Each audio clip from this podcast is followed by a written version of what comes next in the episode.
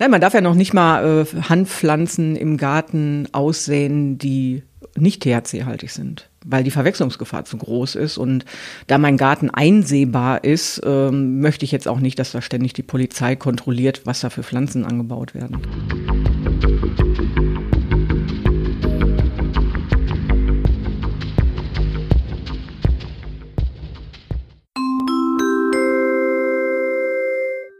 Endstation Berlin. Von der Wupper an die Spree. Der WZ-Podcast zur Bundestagswahl. Liebe Zuhörerinnen und Zuhörer, herzlich willkommen zum WZ-Bundestagspodcast. Heute mit Anja Liebert. Die wer ist? Ja, ich bin die Kandidatin der Grünen und ich habe langjährige Erfahrung in der Kommunalpolitik und möchte jetzt mehr Energie nach Berlin bringen und vor allem mehr Energie nach Wuppertal holen. Wir kommen jetzt zu unserer ersten Rubrik, die da heißt Ausgespuckt. Nächste Station Ausgespuckt. Die Idee ist dahinter, ja, ich nenne Ihnen fünf Begriffe, jeweils mit einem Wort. Und Sie antworten auf jeden dieser, dieser Begriffe, am besten auch nur mit einem Wort, gerne auch mit zwei, aber nicht mehr als fünf. Fangen wir an? Sehr gerne. Wir fangen an mit Wuppertal. Liebenswerte Stadt. Heimat bedeutet für mich, dass ich mich wohlfühle. Hochwasser. Eine schreckliche Katastrophe, die auch mit der Klimakrise zu tun hat. Familie. Bedeutet mir alles. Verkehr. Muss sich verändern. Fangen wir doch an, mach mal weiter und mit dem Begriff Hochwasser. Wo waren Sie, als das Hochwasser hochstieg? Ja, ich war im Urlaub, als das Hochwasser hier in Wuppertal auch gravierende Schäden hinterlassen hat. Und äh, das war für mich sehr bedrückend, weil äh, ich natürlich mit den Leuten mitgefühlt habe, die hier betroffen waren. Und äh, ich hoffe, durch die neuen Aktivitäten, die ich jetzt auch vom Oberbürgermeister mitbekommen habe, dass wir schaffen, dass Wuppertal auch krisenfester und klimafester wird. Ist das nicht eigentlich für eine grüne Politikerin, die Sie schon viele Jahre auch sind, im Stadtrat gewesen sind und demnächst vermutlich oder möglicherweise im Bundestag, auch so eine Bestätigung der eigenen politischen Arbeit, dass man jetzt sieht oder dass man zumindest anscheinend sieht, die jetzt kommen, die, die Folgen dessen, was wir in den vergangenen Jahren mit der Umwelt ähm, angestellt haben, auch zu uns, auch nach Wuppertal? Ja, wir müssen uns darauf einstellen, dass es vermehrt zu solchen Wetterkatastrophen auch kommt. Wir hatten das aber in Wuppertal ja im Grunde auch schon in anderer Form 2018, als es dieses Hagelunwetter gab. Und danach haben wir das ja auch politisch schon diskutiert. Es gibt diese Starkregenkarte für Wuppertal. Aber das reicht einfach nicht zu wissen, wo das Wasser kommt, sondern wir müssen ja auch schauen, wie können wir das in Zukunft verhindern, dass es zu solchen gravierenden Schäden kommt. Jetzt sagen ja Leute, die das, die das mit dem Klimawandel nicht immer so wahrhaben wollen. Es sind ja glücklicherweise weniger, aber die gibt es und die äußern sich auch. Wir können das Klima nicht in Wuppertal retten. Was halten Sie denen eigentlich entgegen? Wir müssen das Klima auf allen Ebenen retten. Also wir können in Wuppertal viel tun. Wir können natürlich auch auf der Bundesebene, und dafür werde ich mich ja auch einsetzen, dass wir Gesetze haben und Rahmenbedingungen, damit alle verlässlich wissen, wie es weitergeht. Aber wir müssen da bis auf die europäische Ebene und auch im globalen Zusammenhang arbeiten. Denn wir können nicht sagen, wir machen hier nur in Wuppertal was, sondern wir müssen das wirklich auf allen Ebenen machen. Und Klimaschutz muss wirklich Querschnittsaufgabe werden. Das Problem dabei könnte sein, dass es ja eine Aufgabe ist, die wir nur bewältigen können, wenn möglichst viele Menschen mitmachen, also ihr Verhalten verändern. Dazu braucht es neue Regelwerke. Dazu muss irgendwie, müssen irgendwelche Gesetze und Regelwerke erfunden werden oder entwickelt werden. Und das muss man den Menschen auch mittun. Es haftet den Grünen ja an, eine Verbotspartei zu sein. Wir wollen jetzt nicht nochmal die ganzen Veggie-Day-Geschichten nochmal aufwärmen, sind auch schon äh, kalter Kaffee mittlerweile, aber immerhin ist es immer in dem Zusammenhang immer von Verbotspartei die Rede. Wie will eine Partei wie die Grünen, wenn sie dann in der Regierung ist, dieses Thema angehen und die Dinge umsetzen, ohne diesen Ruf der Verbotspartei auch noch zu bedienen? Es geht nicht darum, dass wir die Menschen ändern, sondern wir müssen die Politik verändern. Und dafür braucht es vernünftige Rahmenbedingungen, die wir auch nur auf gesetzlicher Ebene schaffen können. Und ich glaube, gerade für die äh, Wirtschaft ist es wichtig, dass sie verlässliche Rahmenbedingungen haben. Viele Unternehmen, auch äh, Unternehmen, mit denen ich jetzt im Gespräch bin, die sind viel weiter als diese konservative Politik, die im Moment in Berlin gemacht wird. Die überlegen genau, wo investieren sie jetzt in Maschinen, in Technik, in Wassermanagement, in Energieversorgung. Und die brauchen ein verlässliches Gerüst, um ihre Investitionen zu planen. Und auf der anderen Seite müssen wir auch Rahmenbedingungen schaffen, zum Beispiel im Verkehr Verkehrsbereich, dass wir nicht immer weiter Straßen bauen können, Flächen versiegeln äh, und auf der anderen Seite sagen, wir brauchen aber Flächen, wo zum Beispiel Wasser versickern kann. Das heißt, da müssen wir wirklich umsteuern und die Menschen natürlich auch mitnehmen dabei. Es geht nicht um Verzicht, sondern es geht um eine neue Qualität. Jetzt sind wir gerade in Wuppertal, wo Sie schon das Thema von äh, Fläche beschäftigen. Äh, ansprechen sind wir ja nun ein bisschen gebeutelt, dadurch, dass diese wunderschöne Stadt eine Talstadt ist, also eine Tallage hat. Eng, also lang, aber schmal, wenig Fläche und wir haben Fläche und wir Fläche und wir haben aber die, die Situation, dass Leute auch zum Beispiel wohnen wollen, die wollen ganz gerne bauen, die wollen eine vernünftige Behausung haben. Wie lösen Sie denn dieses Problem in Wuppertal auf? Ja, es gibt ja Möglichkeiten, zum einen so zu bauen, dass man auch für Fluten oder Hochwasser gewappnet ist. Das ist eine Möglichkeit. Aber wir müssen natürlich auch schauen, dass wir Flächen entlang der Wupper haben, die unbebaut bleiben oder wo man sich einfach ein bisschen auch zurücknimmt. Wir haben damals, schon viele Jahre her, mit der Regionale ja schon Zugänge zur Wupper auch geschaffen und Bereiche von der Bebauung freigehalten. Und ich finde, das muss jetzt ausgeweitet werden. Aber es gibt ja auch diese Idee der Schwammstadt, dass man wirklich guckt, wo gibt es Möglichkeiten, dass eben Regenwasser, Wassermengen in der Stadt versickern können, dass Grünflächen da sind, weil auch die nehmen etwas auf, was dann nicht in die Wupper fließt und den Pegel der Wupper extrem ansteigen lässt. Würden Sie denn grundsätzlich sagen, dass, dass eine Stadt wie Wuppertal wachsen können muss, also auch Flächen anbieten können muss für Menschen, die zu uns kommen, die ja, die vielleicht jetzt nicht in einer Mietswohnung wohnen wollen? Oder sagen Sie, das ist die, die Geschichte ist vorbei, das können wir uns jetzt nicht mehr leisten, das ist jetzt Schluss, wir müssen anders, äh, anders siedeln? Es gibt ja schöne Projekte in Wuppertal, zum Beispiel am äh, ehemaligen Bahnhof Heubruch, wo jetzt ein Wohngebiet direkt an der Nordbahntrasse geschaffen wird, mit Einfamilienhäusern, mit Mehrfamilienhäusern, also eine gemischte Bebauung, die auch zentral gelegen ist, so dass die Menschen halt nicht vielleicht zwei oder drei Autos brauchen, sondern weniger, weil die Mobilität direkt vor der Haustür ist. Und ich glaube, das sind äh, wegweisende Projekte. Die klassische Eigenheimsiedlung am Stadtrand äh, haben wir nie bevorzugt, weil dadurch eben auch viel Fläche verbraucht wird. Und ich glaube, ein wichtiger Faktor in der Zukunft ist auch, was passiert eigentlich mit den Häusern, die existieren, die aber nicht gut genutzt werden. Es gibt zum Beispiel Projekte, wo ähm, Häuser, wo jetzt sagen wir mal eine ältere Dame nur noch drin lebt, äh, die vielleicht sich auch wohnlich verändern möchte wie kommen solche Gebäude auf den Markt? Was kann man da für Tauschbörsen zum Beispiel anbieten, dass die junge Familie ihre City-Wohnung aufgibt, um dann in eine Wohnung oder in ein Haus zu ziehen, äh, wo jetzt aktuell nur eine Person drin wohnt? Also da gibt es Möglichkeiten und ich glaube, dass in diesem Bereich Generationenübertrag, mehr Generationen wohnen, da können wir auch ansetzen und viel schaffen. Jetzt haben wir neben, den, neben dem Thema äh, Versiegelung, Flächenversiegelung in Städten auch das Thema Mobilität in Städten. Auch das ist ja ein, wissen wir heute durch die Verbrennungsmotoren, äh, ähm, ein Thema äh, für den Umweltschutz, Kohlendioxidausstoß. Ähm, welche Konzepte werden Sie von Berlin aus nach Wuppertal steuern, um hier eine andere, möglicherweise umweltfreundlichere, aber immer noch attraktive Mobilität zu erzeugen? Zum Beispiel den ÖPNV, der heute schwer finanzierungsbedürftig ist. Ja, ganz wichtiges Thema beim ÖPNV ist die Finanzierung. Wir haben ja hier in Wuppertal ein tolles Modellprojekt mit dem äh, solidarischen Bürgerticket äh, mit Initiativen entwickelt. Das wäre eine Möglichkeit zu gucken, gibt es sowas wie, ich nenne das mal Flatrate für den ÖPNV? Also was man heute am Handy hat, nämlich dass man nicht mehr sagt, ich bezahle pro Gespräch. Äh, deswegen könnte man auch beim ÖPNV sagen, ich bezahle nicht pro Fahrt, sondern ich bezahle eine Flatrate und kann dann Mobilitätsdienstleistungen nutzen. Das muss nicht nur Bus- und Schwebebahn sein, das kann genauso gut auch dieses Projekt Hol mich App oder kombiniert mit Radabstellanlagen, die dann auch sicher sind, sein. Das heißt, wir müssen Mobilität größer denken als nur die Fahrkarte, die ich für eine Busfahrt nehme.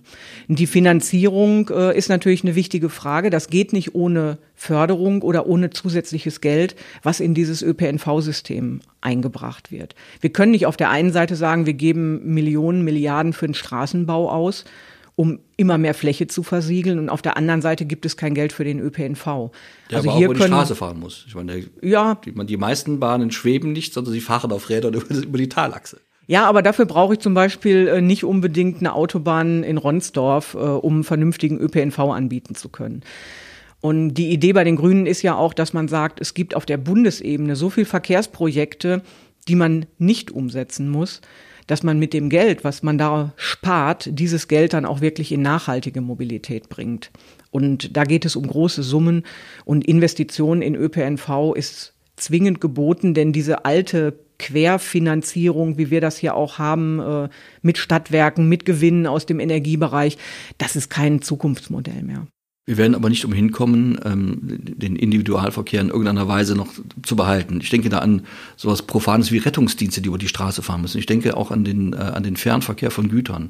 Der, das Thema mit den Schienen hat ja nicht so gut geklappt. Das haben wir in den vergangenen Jahren ja bedauerlicherweise verlassen. Jetzt haben wir viele Lastwagen auf den Autobahnen und die müssen auch sein, um die Nahversorgung der Menschen in den Städten und Gemeinden zu sichern. Also ein bisschen Verkehr müssen wir ja schon auch haben. Dafür brauchen wir auch ein bisschen Straßen. Also da beißt ja die Katze auch ein bisschen in den Schwanz. Nein, ne? das sehe ich ein bisschen anders, weil äh, die Infrastruktur ist ja da. Und es ist ja auch so, dass äh, Straßen erhalten werden müssen und äh, auch erneuert werden müssen. Das ist okay. Nur man kann nicht sagen, ich baue immer breitere Straßen, ich will immer größere Straßen, ähm, weil das zieht mehr Verkehr an. Und auf der anderen Seite, es gibt in Deutschland 48 Millionen äh, Pkw. Und wenn man jetzt sagen würde, ja, wir machen jetzt 48 Millionen E-Fahrzeuge daraus. Äh, das ist auch keine Lösung. Deswegen müssen wir ähm, ÖPNV und andere Systeme stärken einfach um auch die Gesamtmenge an Verkehr bewältigen zu können. Und nicht jede Person, private Person, muss ein eigenes Fahrzeug vor dem Wohnung oder vorm Haus stehen haben, sondern es gibt ja viel intelligentere Lösungen mit Carsharing, mit kleineren Systemen. Und ich glaube, darin liegt die Zukunft. Aber dieses, jeder Mensch muss ein eigenes Auto besitzen, um äh, mobil zu sein, ich glaube, das gehört der Vergangenheit an. Da sind Sie schon noch ein bisschen beim Thema Verbote, denn wenn die Leute das wollen, dann wollen die doch ein Auto kaufen. Und dann sagen Sie denn künftig, aber ihr kauft jetzt gar kein Auto mehr, weil so viele Autos für eine Familie brauchen wir ja gar nicht. Oder wie versteht sich das? Nein, wenn die Menschen vernünftige Alternativen haben, äh, brauchen sie ja nicht das zweite oder das dritte Auto. Denn wenn ich weiß, dass ich mit meinem Handy einfach gucken kann, wie komme ich am besten von A nach B, darum geht es ja. Es geht ja nicht darum, vermeintlich ist das Auto schneller und vermeintlich ist das Auto billiger, aber das ist ja in Wirklichkeit gar nicht so, wenn ich Parkwege und Suchen und sowas mit dazu rechne, bin ich ja gar nicht schneller. Also ich bin jetzt hier von äh, Barmen nach Elberfeld in 13 Minuten, glaube ich, hat die Schwebebahn gebraucht. Ich brauchte keinen Parkplatz suchen. Ich konnte hier direkt vor dem WZ-Gebäude aussteigen. Also 13 Minuten, das muss mir erstmal jemand mit dem Auto nachmachen. Trotzdem gibt es Leute, die wollen lieber Auto fahren. Das ist ja das, das Phänomen ist ja, wir reden viel davon, dass Menschen gar nicht mehr so gerne Auto fahren wollen. Aber die Statistik zum Beispiel der Stadt Wuppertal besagt, dass die Zahl der Fahrzeuge der Angemeldeten immer weiter steigt. Wir sind mittlerweile jenseits, jenseits der 200.000, was bei 360.000 Einwohnern eine relativ hohe Zahl ist. Da sind auch Motorräder dabei, das weiß ich wohl, und auch Last, äh, Lastwagen, aber in der Hauptsache sind es Pkw, also Autos, Personenkraftwagen von Menschen, die offenbar gerne ein Auto haben möchten, sonst würden sie ja keins kaufen. Wenn man sich jetzt diesen Trend so, also die Grünen gibt es, das sollte vielleicht mal erwähnen, in diesem Jahr, glaube ich, 40 Jahre, ne, das ist 81 gegründet, habe ich das richtig im Kopf? Ja, also fing in den 80ern an. Ich meine Anfang 80, der 80. 80. Ja, vielleicht 1980, aber dann sind es fast 40 Jahre. Mhm. Trotzdem das Phänomen, was ich gerade beschrieben habe, ähm, die Zahl der Fahrzeuge steigt immer noch. Und das ist Wuppertal, nicht Wuppertal typisch, sondern Sie haben gerade selbst gesagt, 48 Millionen Fahrzeuge für 80 Millionen Einwohner ist viel. Haben die Grünen gar nicht genutzt in den vergangenen Jahren? Oder ist, haben Sie da, nehmen Sie die Dinge irgendwie doch vielleicht gar nicht so wahr, wie sie in, in der Realität sind? Ich glaube schon, dass sich der Trend umkehrt, weil gerade bei den jüngeren Leuten der Pkw-Besitz nicht mehr so hoch ist. Das heißt, die Leute, die sich das leisten können oder die sagen, ich mache das aus äh, Bequemlichkeit oder weil ich vielleicht auch zur Arbeit sonst nicht vernünftig hin und zurückkomme. Und deswegen glaube ich, auf, wenn ich ein besseres Angebot habe von ÖPNV, von Kombinationen mit dem Radverkehr und mit anderen Möglichkeiten, dass die Leute dann eher vielleicht auch mal rechnen. Und wenn ich dann noch sage, es ist vielleicht auch als Paketlösung preiswerter, mich mit einer Mobilität, mit einem Mobilitätsticket in der Stadt zu bewegen, als mit dem Auto, dann wird es da schon eine Umkehrung geben. Weil der Wunsch ist ja zum Beispiel da, wir haben das jetzt hier am Laurentiusplatz, wir haben das in den Wohnquartieren, alle stöhnen über die Menge an Autos, aber müssen dann ja auch überlegen, äh, was gibt es für Lösungen. Und wenn ich jetzt mein Auto in der Quartiersgarage 200 Meter weiter weg oder 500 Meter weiter weg abstelle, dann überlege ich vielleicht, ach, dann könnte ich auch gleich in den Bus einsteigen, bevor ich jetzt erstmal äh, fünf Minuten zu meinem Auto laufe. Und da wird es ein Umdenken geben. Und die Frage ist ja, nutzen wir diesen Trend, indem wir bessere ÖPNV-Angebote machen. Und dann kann es ja sein, dass sich dann in der Perspektive der Pkw-Besitz auch äh, wieder reduziert. Nur, was ist die Alternative? Also die Verbrennertechnologie wird ja in den nächsten 10 bis 15 Jahren äh, also es wird keine neuen Verbrennerfahrzeuge mehr geben. Schauen wir mal auf Batterie, geht ja auch anscheinend. Ja, aber dafür müssten wir dann ja so viel erneuerbare Energien herstellen, äh, was ja aktuell kaum darstellbar ist. Reden wir doch mal über den Faktor Zeit. Wir haben ja, die Grünen waren ja auch schon mal in der Bundesregierung, wir erinnern uns alle. Und, und ähm, hat sich so viel, ehrlich gesagt, auch nicht verändert, was jetzt den Umweltschutz und die Bedingungen und den Straßenbau und Nicht-Straßenbau angeht. Ähm, welche Zeitschiene sehen Sie da eigentlich? Was glauben Sie eigentlich, wie viel Zeit wir noch haben? Oder was glauben Sie, wann wir, in welchem Zeitraum wir die Dinge mal umbauen müssen? In der von Ihnen beschriebenen Weise mit einem sehr attraktiven ÖPNV, der Leuten wie mir beispielsweise das Gefühl gibt, auch ein Auto brauchst du gar nicht mehr. Wann wird das soweit sein? Ich bin jetzt fast 60, erlebe ich das noch. Auf jeden Fall. Ähm, den Schalter umlegen müssen wir jetzt, indem wir bestimmte Investitionen und Entscheidungen darüber jetzt treffen. Ich meine, wir kennen das alle hier in Wuppertal, äh, wie lange es dauert, bis die Schwebebahn erneuert wurde, das Gerüst, äh, später die Fahrzeuge. Das sind ja Prozesse, die sehr lange dauern. Auf der anderen Seite gibt es bestimmte Maßnahmen, die wir schnell umsetzen können und wo wir auch schnell Anreize schaffen können. Von daher ist ja das Ziel jetzt aus grüner Perspektive, dass man bis 2030 viele Projekte so auf den Weg bringt, dass es wirklich eine messbare und nachvollziehbare Veränderung bei den Sachen gibt. Dazu müssten Sie aber dann als Grüne auch regieren, sonst in der Opposition macht man keine Gesetze und trifft auch keine Entscheidungen, jedenfalls keine, die umgesetzt werden müssten. Mit wem wäre es Ihnen denn am liebsten? mit denen, die beim Klimaschutz am besten mitmachen. Und dass man in der Opposition nichts erreicht, da muss ich aber doch noch mal rein. Das würde ich nicht so sehen. Also wenn ich mir denke, äh, vor zehn Jahren ungefähr, ähm, als wir als Grüne in der Opposition gesagt haben, wir müssen was für den Klimaschutz tun, äh, wir müssen Veränderungen machen beim Thema erneuerbare Energien. Da haben ja viele gelächelt oder das äh, immer noch so für Spinnerei abgetan. Mittlerweile gibt es keine der äh, ernstzunehmenden Parteien, die jetzt nicht sagen, dass Klimaschutz ein wichtiges Thema ist und die auch mittlerweile sagen, es muss auch was verändert werden. Die Frage ist nur, mit welcher Partei kriegt man das auch konsequent umgesetzt. Von daher bei der Bundestagswahl, wir müssen natürlich gucken, welche Koalitionsmodelle sind überhaupt grundsätzlich möglich. Das entscheidet nicht die Partei, sondern die Wählerinnen und Wähler. Von daher ähm, müssen wir einfach gucken. Nur mit Grünen wird es auf jeden Fall im Klimaschutz Tempo geben.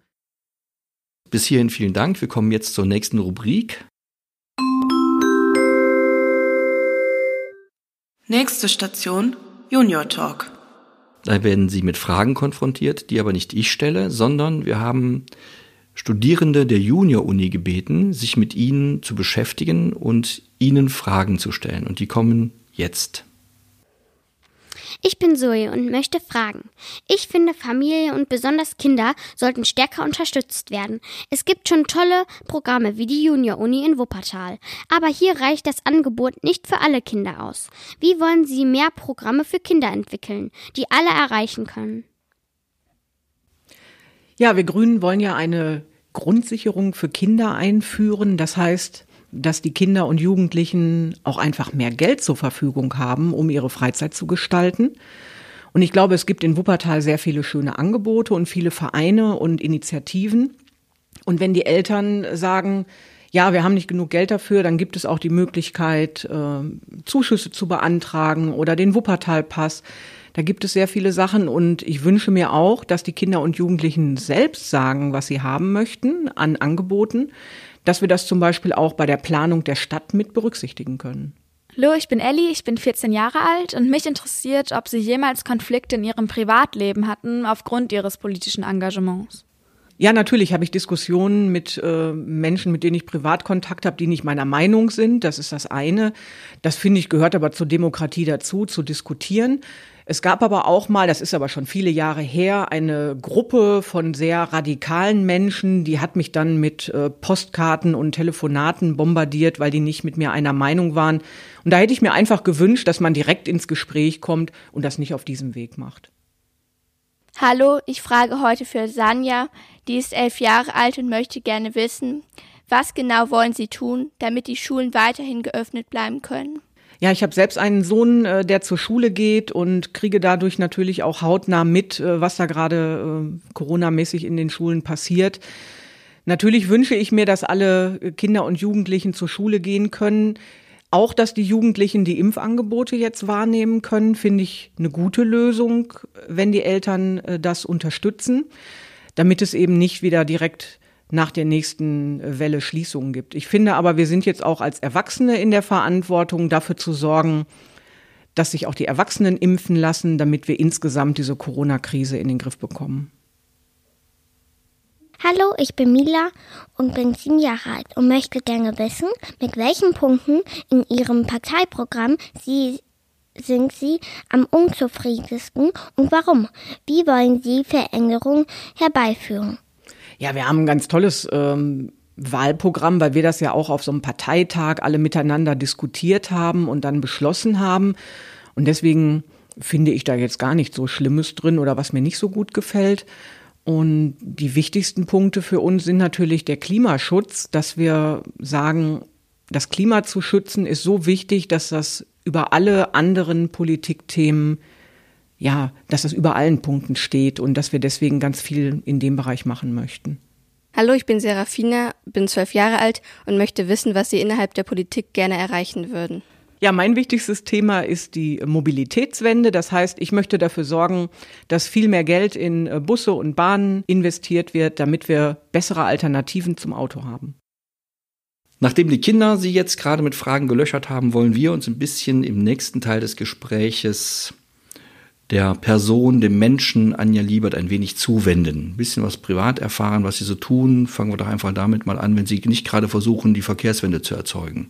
Wenn sie jetzt frei haben, wenn sie vielleicht zu Hause sind im Kreise ihrer Familie oder wenn sie einem Hobby nachgehen, das sie unter Umständen haben. Vielleicht erzählen Sie ein bisschen was über sich.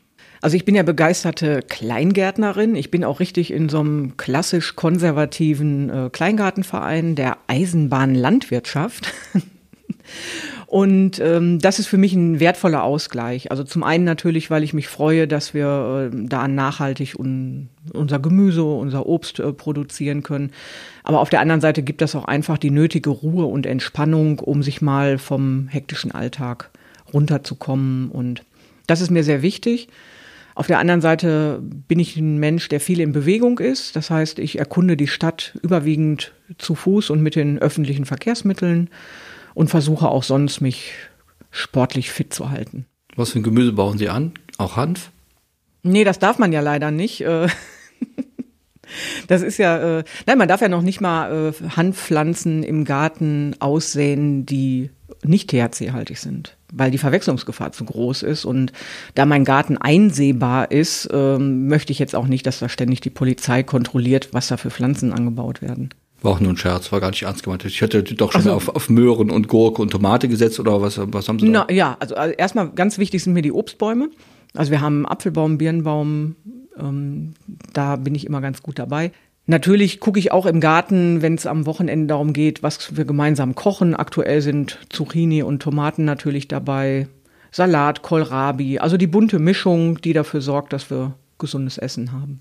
Wer hat in Ihrer Familie den grünen Daumen? Nur Sie oder auch äh, Ihr Ehemann? Also mein Mann ist auch eher dafür zuständig, die Hütte instand zu halten und solche Dinge. Dieses grüne Ja, das mache ich schon, weil es auch für mich wirklich ein Entspannungsfaktor ist. Urlaubsstile, wann sind, also wo, wo sind Sie ja gerne im Garten, also würde ich mal sagen, würden Sie auch gerne lieber in der Natur Urlaub machen und man würde Sie wahrscheinlich eher weniger am Strand auf Gran Canaria antreffen können, oder? Ja, am Strand schon. Ähm, also jetzt Corona-bedingt haben wir natürlich zwei Jahre hintereinander Urlaub in Deutschland gemacht, aber davor waren wir in Spanien. Also ich bin schon ein Fan von Katalonien, Barcelona und Umgebung und äh, wir fahren da mit dem Zug hin, mit dem Nachtzug und das ist sehr entspannend. Jetzt habe ich Sie ja in den, in den Fragen gerade unverschämterweise immer mit den grünen Klischees sozusagen behelligt. Ärgert Sie das eigentlich noch oder ist das mittlerweile auch so Routine geworden und denkt, ach, lass das bitte, der erzählt, ist doch egal von, von Hand, Hanfanbau und auf gar keinen Fall Strandurlaub. Na, aber Sie sehen ja, dass ich auch Strandurlaub machen kann und mich trotzdem dabei äh, ökologisch bewegen kann. Also man muss ja nicht äh, Pauschalurlaub mit dem Flieger machen, das ist ja gar nicht notwendig. Ähm, nein, also das sind ja auch keine Vorwürfe, das sind ja Bilder im Kopf und ähm, ich lebe grün, ich mache das aus Überzeugung und deswegen stehe ich da auch zu. Wenn Sie jetzt sagen, ich lebe grün, wo haben Sie sich dann auf das grüne Leben denn schon eingestellt? Zum Beispiel die Mobilität. Haben Sie, fahren Sie noch Auto oder haben Sie gesagt, ich mache das jetzt nicht mehr aus Prinzip, sonst wäre ich ja, würde ich mich ja selbst widerlegen? Ja, also ich, ich fahre seit äh, über 30 Jahren unfallfrei, ne, weil ich einen Führerschein habe. Ich bin äh, in diesem Jahr einmal Auto gefahren schon. Ich meine, wir haben jetzt August, ne? schon eine Leistung. Nein, also ich brauche das Auto nicht und ich äh, habe mir halt angewöhnt, die Wege anders zu gestalten. Und ich weiß auch, dass wenn ich zum Beispiel im Zug sitze, ähm, kann ich die Zeit viel besser nutzen, als wenn ich Auto fahre. Ich habe auch keinen privaten Pkw.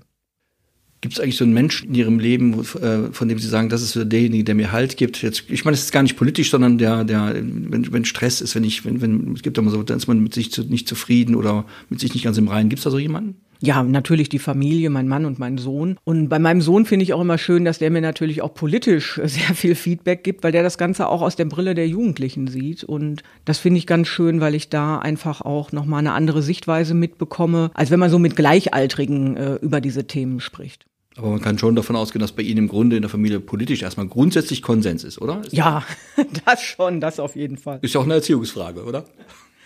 Nein, also man sucht sich ja auch äh, seinen Partner nach, äh, natürlich vielleicht nicht nach einer politischen Gesinnungsprüfung aus, aber es, gibt ja schon eine gemeinsame Wellenlänge und die zeigt sich ja auch an ganz verschiedenen Punkten. Also dass wir gerne Eisenbahn fahren, äh, das ist jetzt gar nicht mal politisch, sondern das ist auch äh, ein Hobby ich finde das einfach sehr entspannend und ich finde, man kann Länder auch, äh, also ich bin schon viel auch äh, mit der Bahn verreist, auch in Russland, in Finnland und so, also jetzt nicht nur hier nach Düsseldorf oder nach Köln. Und ich finde, man kann Länder ganz anders kennenlernen, wenn man, ähm, ich sage immer, wenn, wenn das Land so am Fenster vorbei geschoben wird. Sind Sie ja nicht nur Politikerin, sondern Sie haben auch ein richtiges Leben und mhm. arbeiten sogar auch mhm. richtig. Das muss man mal erwähnen.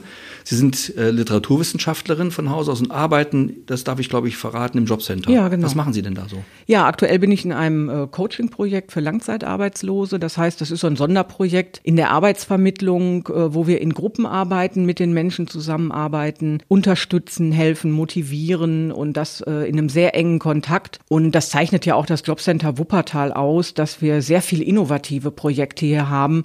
Und das finde ich einfach super und das macht mir sehr viel Spaß.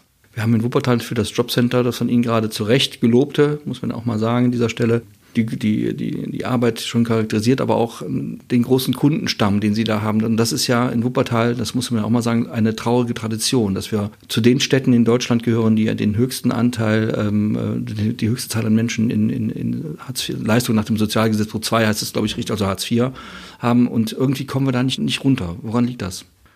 Ja, sind in Wuppertal fast 50.000 Menschen, die äh, vom Jobcenter Leistungen beziehen.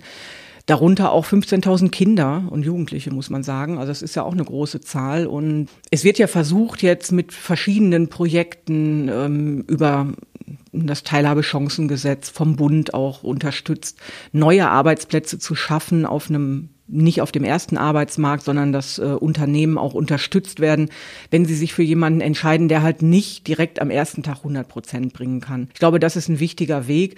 Die klassische äh, Vermittlung in Arbeit läuft normal. Das ist natürlich jetzt Corona-mäßig muss man natürlich auch jetzt schauen, wie ist das mit den Selbstständigen, die jetzt unterstützende Leistungen bekommen, wie schaffen es die Kleinselbstständigen wieder Fuß zu fassen. Das kann aber nicht das Jobcenter alleine machen. Dafür brauchen wir auch hier in der Stadt äh, einen Willen und eine Aufbruchsstimmung, um das zu unterstützen. Wir stellen uns mal vor, Sie kriegen Besuch von wo, irgendwo her und Sie sollen mit dem, mit dem Besuch an den Ort in Wuppertal fahren, der Ihnen, der Ihnen der schönste ist, wo Sie sagen, das ist diese Stadt und da, da gefällt es mir gut. Welcher ist das? Welcher Ort? Ja, ich glaube, Wuppertal hat immer so den ersten und den zweiten Blick. Natürlich würde man mit jedem Menschen, der kommt, vielleicht eine Runde mit der Schwebebahn fahren. Aber ich halte mich auch gerne so in dem, äh, ich sag mal, in dem Barmer Bereich auf. Wir haben den Nordpark, wir haben die Trasse, wir haben die Schwebebahn. Das wäre zum Beispiel so eine Achse, die man gut zu Fuß erledigen könnte und ganz viel von Wuppertal auch zeigen könnte. Und wir haben ähm, auf dem Sedansberg, wo ich zu Hause bin, auch ganz viele Gründerzeithäuser und die Fotomotive sind da ähnlich charmant wie auf dem Ölberg.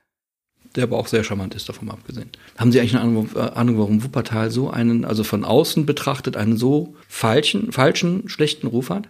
Ich nehme das gar nicht so wahr, ehrlich gesagt. Vielleicht liegt das auch so ein bisschen an meiner äh, politischen grünen Blase, in der ich mich im Moment bewege. Aber wenn ich sage, ich bin hier die Kandidatin für Wuppertal, dann äh, kriege ich eigentlich sehr viel Zustimmung. Äh, vielleicht liegt das auch daran, äh, dass wir einen neuen Oberbürgermeister haben und äh, viele den äh, natürlich kennen aus meinem grünen Umfeld. Also ich, ich nehme das nicht so wahr.